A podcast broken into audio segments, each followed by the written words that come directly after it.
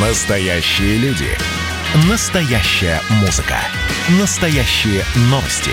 Радио «Комсомольская правда». Радио про настоящее. 97,2 FM. эм. Кашин, Чесноков.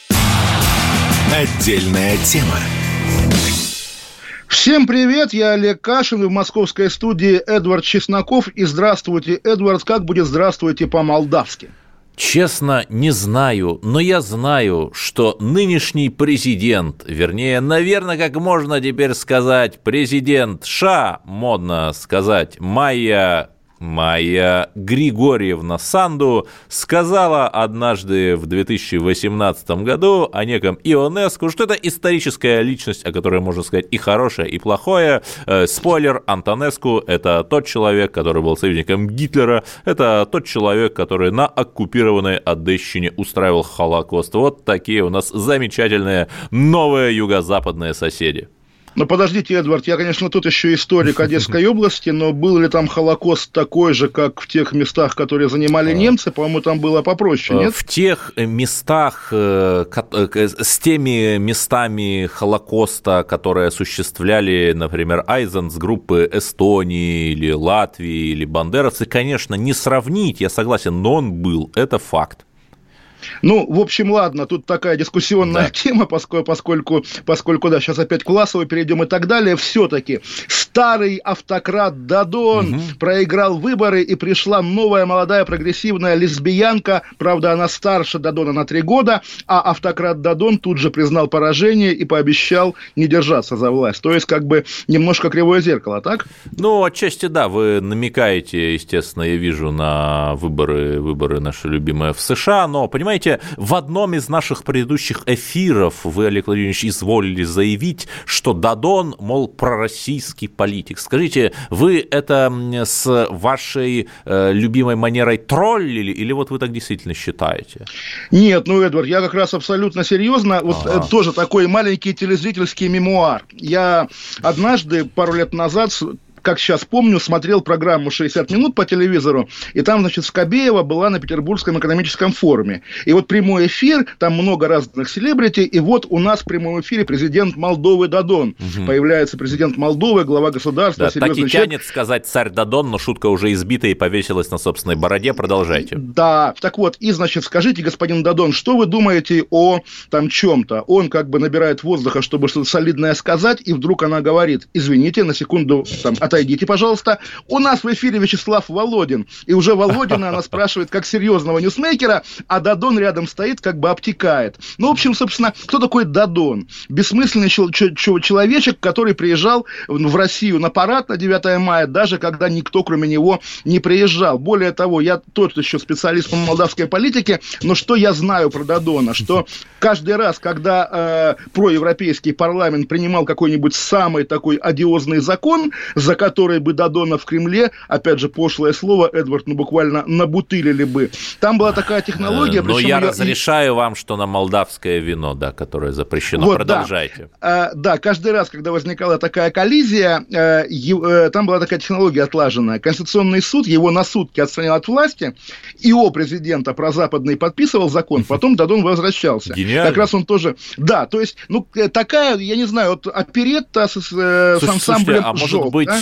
Трампу импортировать молдавские технологии, чтобы там Конституционный суд временно отстранял там Байдена, например, или наоборот Байдену импортировать. Кстати, интересная была бы история.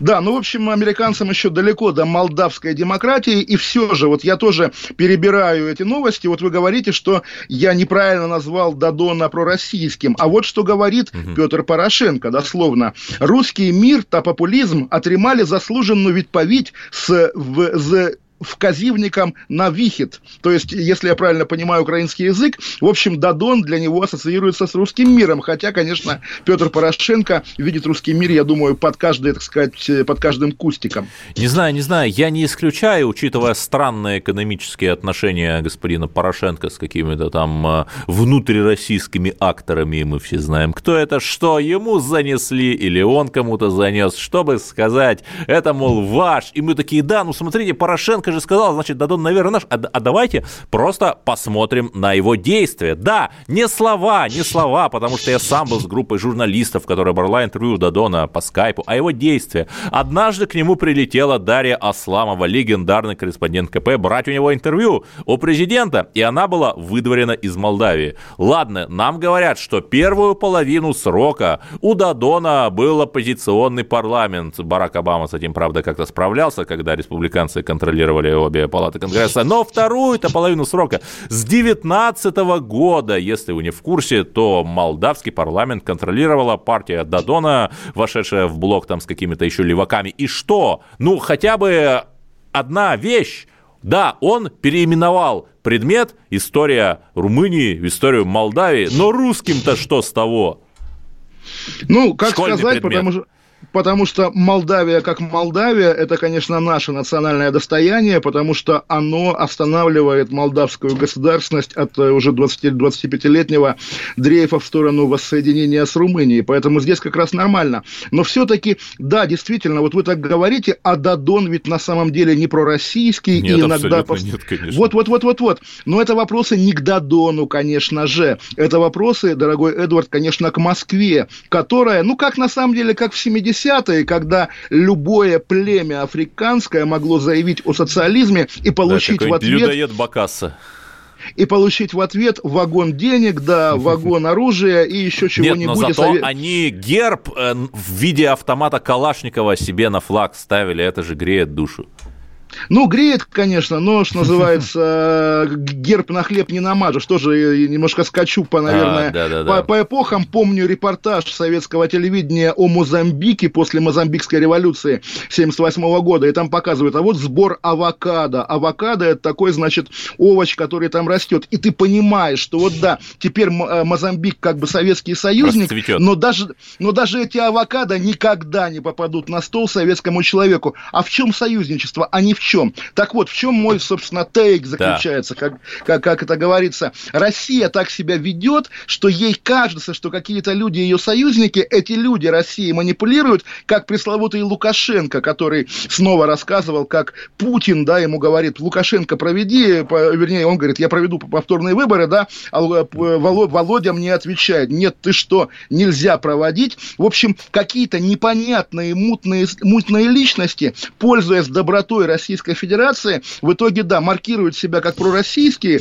ведут себя совершенно не пророссийские, и да, в итоге они проваливаются, и Россия чувствует себя проигравшей, хотя она ею не является в данном и случае. давайте просто посмотрим Майя Санду. Что же она делает? Каков ее, э, простите за выражение, куррикулум вита? Значит, окончила магистратуру Гарвардского института имени Кеннеди в Кембридже, США, работала во Всемирном банке в Кишиневе, потом работала во Всемирном банке в Вашингтоне уже, что в США, очевиднейшим образом имеет выход на вот всю эту мировую жабу, глобальную элиту. И как бы да, но у меня возникает вопрос, а наши там синие, зеленые, красные, другие банки, можно ли утверждать, что какие-то молодые активисты, ну хотя бы из стран евразийского пространства там работали, и потом переехали куда-нибудь в Киргизию и стали президентами или хотя бы премьерами, не знаю, не знаю. Ой, ну Эдвард, вот у меня есть живой пример, так получилось, мы в какой-то момент были шапшно знакомы,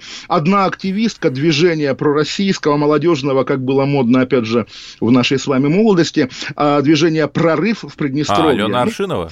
Разумеется, ага. стала ведь депутатом Госдумы ну, да. в Российской Федерации. То есть работают социальные лифты. Правда, ну, если бы она стала президентом Молдовы, тогда Или бы, наверное, хотя бы порадовались. президентом Приднестровья.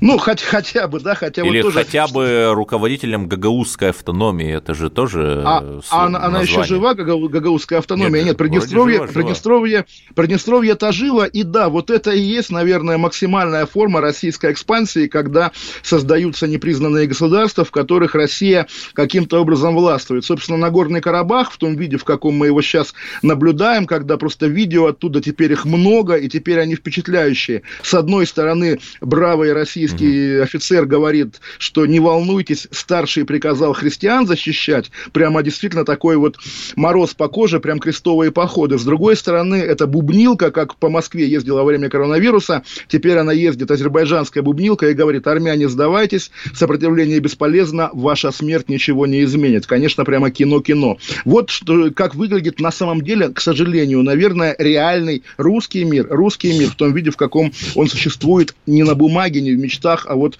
в новостях и в реальности. Да, это абсолютная фантастика. То есть где-то в далекой Африке, в Мали осуществлен перехват э, этой бывшей французской колонии у французов.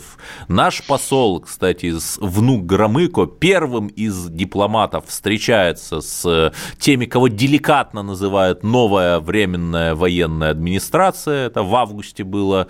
Через два месяца после этого просто так проскакивает новость, что Мали заказала у России 20 самосвалов, но понимаете, это же, наверное, 10% бюджета Мали заказать 20 самосвалов на золотой Тоже приз, об этом понимаете? подумал. А после, еще, значит, еще можно То есть в Африке мы супер сильны, а у нас постро... какой-то Молдавии... Построить построить в Мали завод по производству российской вакцины. Но да, здесь система приоритетов. Блатные едут в Европу дипломатами, самые неудачники в да. постсоветское пространство. В итоге крепкие середнячки профессионалы. Что им остается? Только Африка. И мы в следующем блоке адски поразжигаем на национальном вопросе, потому что, оказывается, вот эти вот азербайджанские солдаты записывают видеообращение к своим братьям в Поволжье. Вы, наверное, видели этот ролик. Олег Кашин, Эдвард Чесноков. Вернемся через две минуты. Кашин, Чесноков. Отдельная тема. Когда армия. Состояние души. Военное ревю на радио «Комсомольская правда». По вторникам и четвергам полковник Виктор Баранец метко стреляет словом. Ну а теперь, если Эрдоган только заикнется, мы ему представим большую розовую дулю к носу. Ну правильно же. А полковник Михаил Тимошенко подает снаряды. Вся правда о настоящем и будущем наших вооруженных сил. Ну и немного армейских байк. Медведя можно научить стрелять из автомата. В прямом эфире. Слушайте и звоните. Военное ревю. По вторникам и четвергам в 16.00. По московскому времени. Никто не уйдет без ответа. Кашин, Чесноков. Отдельная тема. Олег Кашин, Чесноков и Эдвард проанонсировал какой-то ролик татар в поддержку азербайджанцев, но я Наоборот. его, откровенно говоря, откровенно говоря, не видел, поэтому, Эдвард, рассказывайте подробно, чтобы я понял. Ну, вот примерно весь ролик такой, э, очень эпичный, брутальный, значит, азербайджанский, такой практически воин-победитель, практически воин-освободитель, если говорить в терминах таких значимых медийных образов, э, записал в компании товарищей, видимо, откуда-то из Карабаха, к братскому народу Татарстана. Э, это цитата. И они их благодарят за поддержку и так далее, и так далее. И возникает вопрос, э, а что же это такое? Э, ведь у нас же, понимаете ли, есть россияне, у нас же, простите меня, по Конституции страна многонациональная, как это изволено сказать, союз равных равных народов, да, я ничего не путаю? Ну, равных-равных, но, да. слава богу, мы, Эдвард, с вами принадлежим к государству образующему, а это, как мы знаем, по даже советской эпохе не только честь и почет, но еще и тяжелая ответственность, в том числе либо практиковать грозное молчание, когда тебе плюют в рожу, либо, наоборот, терпеть, когда другие нет, народы, нет, не такие это, государства это, образующие, это, самоутверждаются. Это наша расплата за то, что мы многолетние, многовеково угнетали Италии. Понимаете, мы должны каяться, мы должны платить репарации всем, начиная от древлян, которых Ольга в бане сожгла. Ну, в общем, да, но на самом деле, вот когда мы говорим, что вот азербайджанцы, опьяненные победой, завтра совместно, конечно же, с турками продолжат свою экспансию, да, наверное, мы должны иметь в виду, что направление экспансии это совсем не Индия и не Иран. Это вот те просторы, в которых живут русско русские, российские тюрки, да, поэтому здесь как раз очень много токсичного, опасного. Тоже по ассоциации такое маленькое отдельное разжигание. Я сегодня просто узнал, оказывается, есть, по крайней мере, такая очень серьезная, популярная конспирология про Башкирию. Знаете, как там, какие там межнациональные потенциальные проблемы? Рифмуется с Карабахом, между прочим. Ну, какие, расскажите. Там жена главы региона этническая кто? Кто? Не знаю. Я... Армянка, армянка Коренея и Аветисян. И якобы даже уничтожение Шихана Куштау было связано с армянским бизнесом, Нет, который ну она я привела. Так предполагаю, что да. это же специально вбрасывают из-за границы, чтобы разжечь на национальной почве. Это же понятно. Ну, понимаете, Эдвард, вот тоже, когда воюют армяне и азербайджанцы, мы уже договорились с самого начала да, заказать ча- чашечку кофе. Или когда ну, чуть чего ну, угодно. Когда... не надо, да, все-таки ну, люди ладно, гибнут, там, да, не, не там будем. Люди да, гибнут не нехорошо. Да. да, когда, соответственно, на территории Башкирии сталкиваются интересы федерального центра башкирского народа и армянского бизнеса, и, уже кстати, думаешь... татар, вы знаете, что, по-моему, третье да, по да, величине конечно. меньшинство – это татары. То есть нет а... ли, я хочу задать вот уже вопрос, а нет ли вообще в Башкирии угнетения татар, а? Ну, вы знаете, об этом же есть дискуссия mm-hmm. и об угнетении башкир в, Татар... в Татарстане, потому что каждая перепись населения там заканчивается скандалом, что в Татарстане башкир заставляют записываться татарами, а в Башкирии татар подождите, заставляют подождите, записываться но ведь мы же с вами, как антифашисты, как либералы, как демократы, как сторонники Бориса Ефимовича Немцова, даже, я не побоюсь этого слова, как криптонавальнисты, как люди, которые болели за Байдена, да, не следует ли нам поставить вопрос ребром о целесообразности такого институционального, системного угнетения башкир в Татарии и татар в Башкирии? Надо же что-то и... делать. Сердце Каз... кровью обливается. Казанская губерния, Уфимская губерния, боюсь, это невозможно, но вот вы сказали про криптонавальнистов, вот я не помню, Эдвард, если у вас есть под рукой, как называется организация, созданная нашим другом Романом Юнеманом на днях? ОБ. Да. ОБ, вы знаете, ОБ. да, почему я, почему об этом, это общество будущего, да, да, да или да. общество будущего, почему я об этом спрашиваю, да? Mm. Потому, что, потому что другой наш друг, Илья Яшин, вспомнил, а я, тот, который... который как бы, был молодым человеком Ксении Собчак, это главное достижение по ну, жизни. все-таки главное, это глава муниципального района Красносельский а, в Москве. Ну, согласен, Сейчас, да. ну, вот э, давайте не будем, да, а, огульно. И, в общем, Илья Яшин вспомнил, я реально, я как бы на стыке этих сред много провел времени, я не помнил выражение «объединенные бригады подождите, подождите, на стыке каких сред? На стыке Собчак и Яшина? На стыке левых и правых, а, да, да, на стыке да, левых да, и правых, так. потому что, ну, вот сегодня, между прочим, день памяти Ивана Хуторского и Ивана Костолома, да, антифашиста-боевика, ага. уби, убитого нацистами, и поставить там, не знаю, Тесака и покойного Хуторского, допустим, я не думаю, что мы с вами, вот не специалисты, могли бы разницу между ними определить. В общем, Яшин вспомнил, что была скинхедская группировка ОБ 88. И Яшин говорит, Юнеман не просто назвал свою организацию «Общество будущее», а специально такая аллюзия на скинхедскую группировку. Вот, честно говоря, я, я допускаю, да, 1% вероятности есть, что это такой намек. Но я реально очень удивлюсь, что Юнеман знает об этих скинхедских группах нулевых годов, и что он имел это в виду, тем более, что э, интеллигентный либерал из высшей школы экономики, вот уж он скинхед, скинхедович скинхедов, да.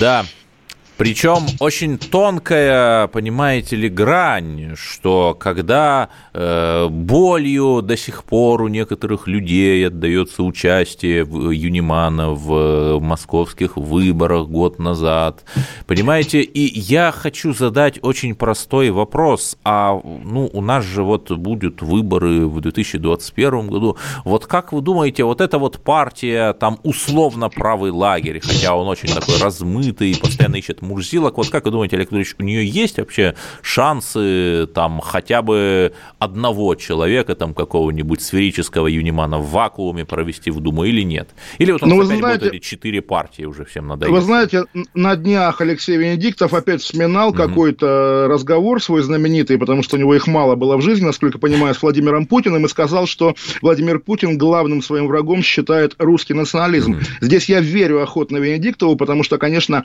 вся практика критика российской государственной деятельности в последние 20 лет, естественно, направлена прежде всего против русского Нет, ну, национализма. национализм, во всех... он же очень разный бывает. Например, я еще а... помню, когда в нашем детстве, в моем, по крайней мере, ходили вот у меня по Череповцу бритоголовые с белыми шнурками. Белый шнурок – это то, что ты убил врага белой расы. И вот реально там кого-то месили, вьетнамцев. У нас вьетнамцев э, было много. Ну, это, э, это вот это как, страшно. как, как ваша, я думаю, любимая поговорка, когда в Константинополе стригут ногти, в провинции ломают пальцы, mm-hmm. да, как, когда по Вологде ходят скинхеды, в Москве лишают права на профессию, не знаю, Егора Холмогорова или покойного Константина Нет, ну, Крылова. Потому что... кстати, сейчас все хорошо, он там работает, по-моему, ну, его никто на... не лишает права на профессию. На, на Царьграде, то есть Холмогоров, да, к Но не, не, годам... худший, не худший канал, понимаете? Ну и не лучший, Эдвард, Но... не лучший. Про 21 год тоже, про выборы в Госдуму давайте тоже вбросим, потому что я сегодня это читал в телеграм-канале Бойлерная, анонимном, но я готов поверить. Да. Вы знаете эту историю про алчного вокалиста Меладзе, который выступил с инициативой бойкотировать новогодние голубые огоньки на телевидении. Потом, когда на него коллеги Вы зашикали... Уверен, что это Меладзе, а не Милонов против голубых огоньков выступил? Э, я понимаю ваш юмор. Ага. Опять же, мы помним, как в детстве шутили про популярность э, нетрадиционного секса среди как раз грузин. Тем не менее, да, Меладзе предложил запретить mm-hmm. голубые огоньки, потому что и так у артистов нет работы, а зачем делать вид, выступая на новогодних телевизионных шоу, что у нас все нормально. Так вот, на него зашикали коллеги, в итоге он, не, сохраняя верность своей изначальной позиции, сказал, давайте вместо огоньков дайте мне пропуск в, в красную зону больниц ковидных, я там буду петь. В общем, я не думаю, что ему дадут э, пропуск, но к чему я это говорю? К тому, что вот в Телеграме пишут, что не является ли это заявкой на выдвижение в Госдуму в 2021 году. Народный певец Меладзе, значит, за народ, болеющий ковидом и вообще. Да, Почему бы и а нет? Вопрос, э, будет ли он агитировать среди грузинской диаспоры с предложением решить юго-осетинский вопрос или, наоборот, среди абхазской диаспоры о противоположном? Вот это же тонкий вопрос. Ну, вообще, вы знаете, да, кто Меладзе на самом деле, он, конечно, украинец, поэтому mm. я бы его сделал президентом ну, Украины в общем, после э, Зеленского. Типичный да. советский человек, будем так говорить. Новиоп да, новая историческая а, общность. Я, я бы его сделал есть, президентом да. Украины после Зеленского. Есть да. еще одна хорошая новость, а то мы что-то о грустном. Мишустин объявил о сокращении штата чиновников. Каковое сокращение предполагается достигнуть за три месяца сотрудников в министерствах и, что особенно греет душу, региональных э, подразделениях сократят на 5, а кое-где даже на 10%. Понимаете, надо, наверное, радоваться. Борьба Вы знаете, Эдвард, странные сближения. Вот сегодня мне в руки попала стенограмма предвыборного выступления оппозиционера Бориса Николаевича mm-hmm. Ельцина на собрании, не помню каком, посвященном отношению... наверное, да? Да, 89-й ну, год, понятно, да. Причем да, там... Выборы ин, ин, Верховный ин, Совет. Да, интрига была, что это собрание на тему мужчина и женщина, но вот почему-то туда пустили Ельцина. А, но и, о, любви, и, в общем... о любви, мы будем вам рассказывать о любви к партии, да. потому что про любовь мужчины и женщины вы и так все знаете. Аб- аб- абсолютно так. В итоге, да, он говорит, вот вы знаете, недавно недавно объявили сокращение в министерствах. И в Министерстве лесного хозяйства, которое тогда занималось мебельной промышленностью, после этого заказали новую, новую партию стульев, потому что эти чиновники из Мельлесхоза понимают, каждое сокращение в наших условиях приводит к возникновению новых рабочих мест для чиновников. Ага. Я думаю, в этом смысле ничего не изменилось. Ой, кстати говоря, пока не забыл, тоже интересно, там много Ельцина спрашивают о, о, Лигач, о Лигачеве, Ельцин много про него говорит, но называет его только мой оппонент по имени не называет. Я думаю, у него Путин научился Навального не называть по имени. Ну, да, мы сейчас знаю. идем Я на новости, думаю, что наверное. То, что Ельцин нам э, прекрасный новый путь осветил, к его опыту надо прислушиваться. Кстати, 25 ноября ровно 5 лет Ельцин-центру будет, о чем мы еще, наверное, и 100 поговорим. лет, и 100 лет Егору Легачеву будет, да. а мы вернемся через... Он живой. Вернемся через 5 минут, будем говорить о чем-то тоже важном. Олег Кашин, Эдвард Чесноков. Оставайтесь. Кашин, Чесноков. Отдельная тема. Георгий Бофт. Политолог, журналист, магистр Колумбийского университета, обладатель премии «Золотое перо России» и ведущий радио «Комсомольская правда». Авторскую программу Георгия Георгиевича «Бофт знает». Слушайте каждый четверг в 17.00 по московскому времени. А что такое деньги по сравнению с большой геополитикой? Мы денег тут не считаем. Кашин, Чесноков. Отдельная тема. Олег Кашин, Эдвард Чесноков и, не побоюсь этого слова, схемы очередное разоблачение чего, Эдвард? И Конечно кого? же, наших мастеров культуры, которые где непонятно с кем. В моей колонке для телеграм-канала ВЧК ОГПУ я говорю ужасающие вещи. Есть государственный Эрмитаж, осиянный славой Екатерины Великой, Пушкина и других замечательных людей, и есть его директор Михаил Петровский. 20 апреля, то есть вы уже чувствуете, да, уже становится весело, в день рождения Гитлера Эрмитаж провел тендер на оказание услуг по организации питания на точках общественного питания. Этот тендер стоил 250 миллионов рублей. То есть не как это принято, не Эрмитажу платили какие-нибудь коммерсы за право арендовывать там кофе-поинты и продавать там кофе, а он платил коммерсам ну, это Эдвард, все Эдвард, очень подозрительно. Вы рассказывали такую же историю да? про Третьяковку, которую так, вы как, которую как неровно дышите. Так, может быть, закон того требует, и нет никакой проблемы. Про ВЧК ОГПУ забавно, потому что угу. вот вы пишете для этого телеграм-канала, а вчера он сообщил о смерти, между прочим, тоже, ну, как бы не мастера культуры, но брата мастера культуры, брата виолончелиста Ралдугина, угу. Евгений Ралдугин, ветеран КГБ, живший в Риге и много лет руководивший, как и положено, рижским филиалом «Газпрома», умер от ковида, э, за ним прислали, он друг Владимира Путина, за ним прислали из Москвы санитарный самолет, но не успели. В общем, эта новость провисела в ВЧК УГПУ где-то час, а потом исчезла. И вот, Эдвард, бойтесь, если ваша колонка исчезнет из канала ВЧК УГПУ, значит, вы задели чьи-то важные струны, потому что Петровский – это не Зельфира Трегулова, но... Петровский – это deep state, deep state ович Видите Эдвард. ли, в чем дело? В чем проблема с этим тендером на четверть миллиарда? Что он проводился 10 минут. По закону тендер должен проводиться 30 дней, а он проводился 10 минут, и я ничего не придумал. Вы можете зайти на страницу этого тендера и увидеть, что сообщение, извещение о тендере, и за 10 минут Участник, одно юрлицо, естественно, волшебным образом узнает об этом тендере, готовит заявку, подает эту заявку. За 10 минут она выигрывает. Ну, наверное, они подрядили Николаса Кейджа из «Угнать за 60 секунд», да?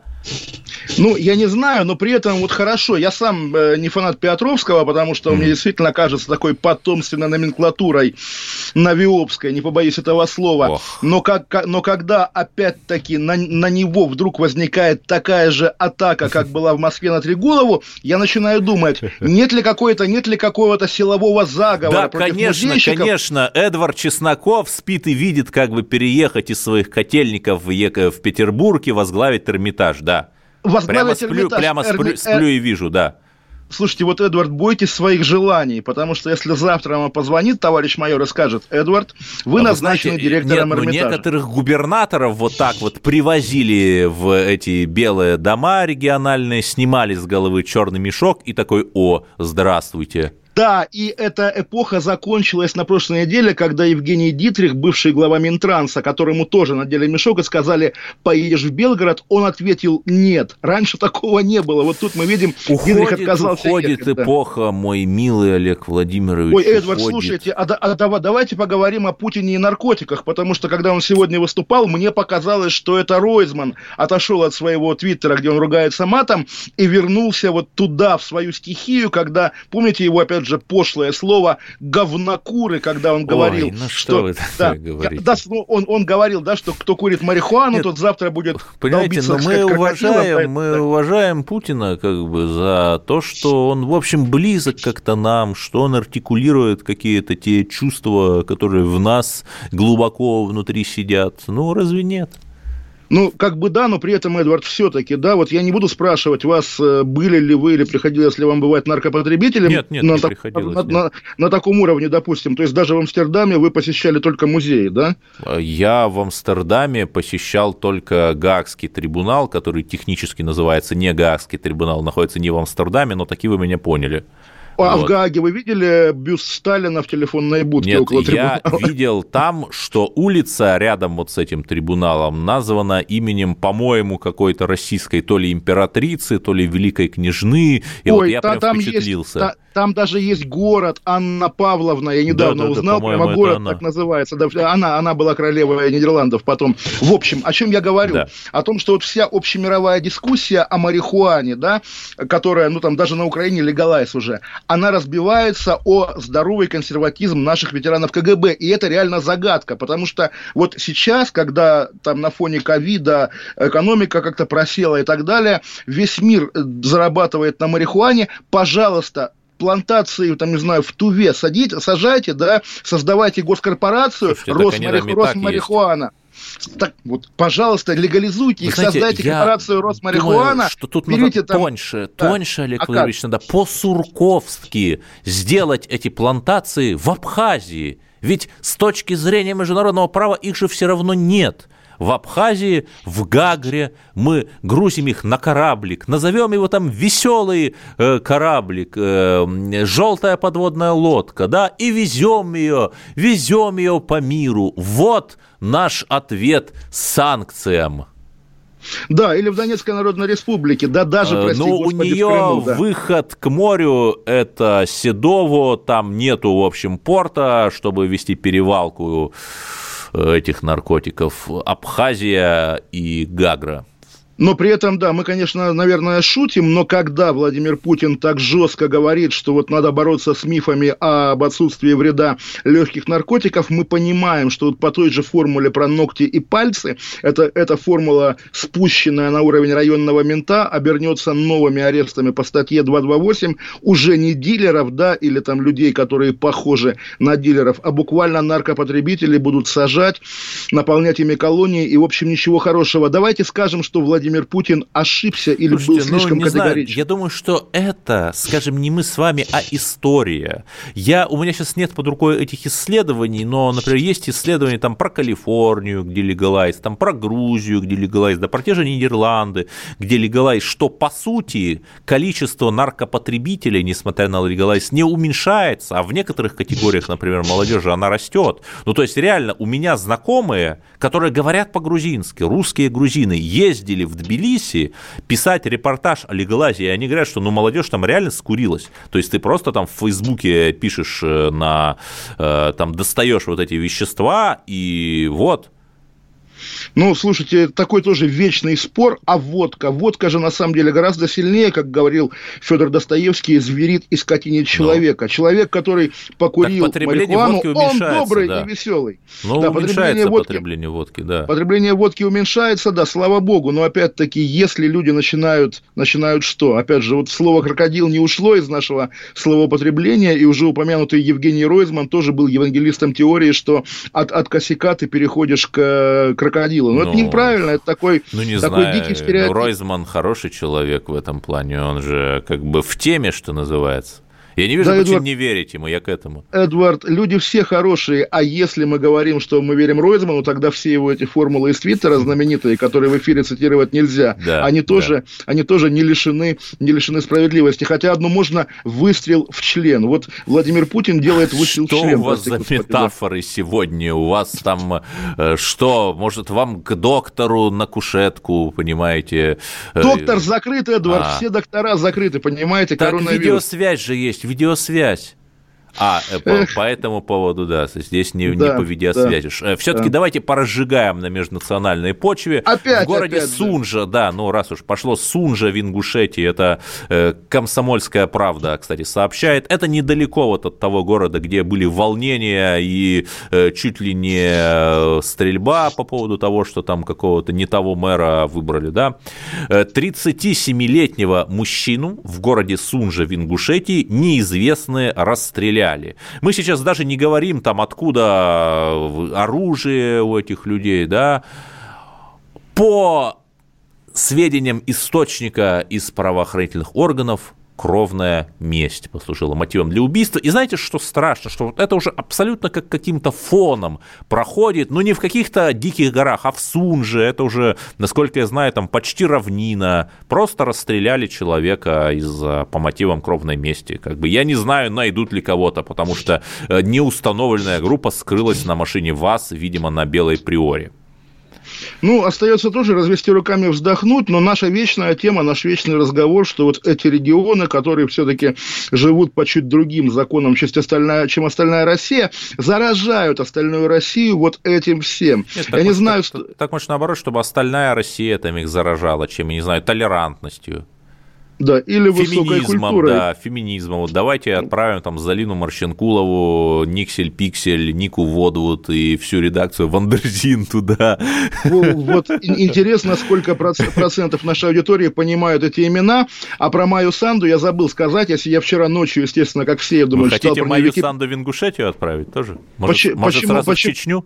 Почему нет? Ну, в общем, да, там написано в Википедии, что она владеет пятью языками, ага. румынским, английским, там еще каким-то и русским. Ну, еще молдавский, уже шесть языков, румынский, молдавский, смешная еще, еще и русским э, в скобочках сказано, что которым она предпочитает не, не пользоваться. В общем, такая история грустная, наверное, и мы вернемся через две минуты снова в эфир, чтобы поговорить, как обычно, о самом интересном и самом важном. Олег Кашин, Эдвард Чесноков. Кашин, Чесноков. Отдельная тема.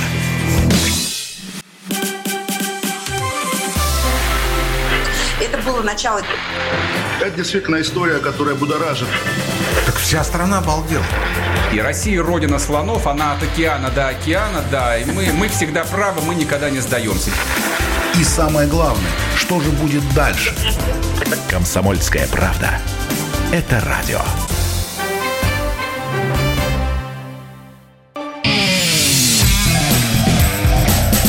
Кашин, Чесноков. Отдельная тема. Олег Кашин, Эдвард Чесноков. В России опять арестовывают мэров. Город Волгодонск теперь в центре внимания. За что арестовали мэра, Эдвард? Э, ну, говоря нынешним бюрократическим языком, вот в 20-е годы были такие советизмы, как вы знаете, там, над которыми потешался Булгаков, э, массолит и крысонепроницаемость. А у нас в 20-е годы тоже такие специфические, специфическое новояз, сити мэр менеджера Виктора Мельникова в городе Атомщиков Волгодонске. И обыски у него прошли управление Следственного комитета. Якобы он склонил, прямо-таки чувствуется такая чаша порока, склонил директора МКУ Департамент строительства и городского хозяйства к чему? Нет, не к тому, чтобы стать слесарем Дулиным, а к превышению должностных полномочий. Три автодороги они якобы отремонтировали, но на самом деле они не отремонтировали, причинив бюджету ущерб на сумму 16 миллионов рублей. Вот вы знаете, Эдвард, я, конечно, верю, на самом деле, во все эти истории про распил, но все-таки каждый раз, когда в России арестовывают мэра, тем более угу. губернатора, каждый Или раз... Или сити-менеджера хотя бы какого-нибудь. Ну да, каждый раз хочется узнать, кто на самом деле его арестовал и зачем, потому что поверить, что российские власти борются с коррупцией, даже в таком пересказе не могу. Наверное, мэр с кем-то был в конфликте, и, в общем, как-то, в общем, как-то в итоге да закончилось знаю, его поражение. Не знаю, не знаю, ну, борются же с коррупцией. Вот э, Гайзер, например, Хорошавин, другие прекрасные люди, нет, что ли?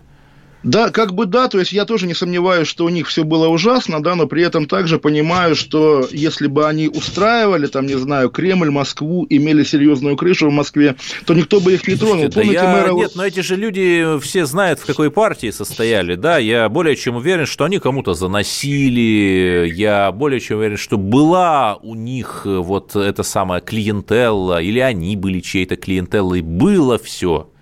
Да, но я к тому говорю, что все они такие, вот что я хочу сказать, Эдвард. То есть мне на самом деле вот новости о том, как э, очередной, как государственный служащий оказывается за решеткой, не привлекают с точки зрения победы над коррупцией. Угу. Она, она побеждается как-то иначе. Я не Слушайте, знаю, ну, в как. Китае вот это... чиновников, коррупционеров расстреливают, и что коррупция это остается. Вот у Си Цзиньпиня, там, по-моему, сестра в Канаде живет или как-то так. Это об этом все многократно писали, у него родственники за а границей, а ничего. Сестра в, сестра в Канаде, это значит коррупция? Коррупция, Эдвард? Или это, это значит, что есть над чем подумать, в том числе и органам Хорошо, а вот еще история про подушку. Мне реально да, казалось, Томск. что мы с вами ее обсуждали. Да, мэр Томска, которого по моей романтической версии наказали за то ли за отравление Навального, то ли за неотравление Навального. Он, между прочим, он, между прочим, э, он, между прочим, этнический немец, а мы понимаем, в какую страну увезли Навального после отравления. Да, да, да, да, да. Это все явно звенья одной цепи. Ну вот у Ивана Кляйна, собственно, мэра Томска,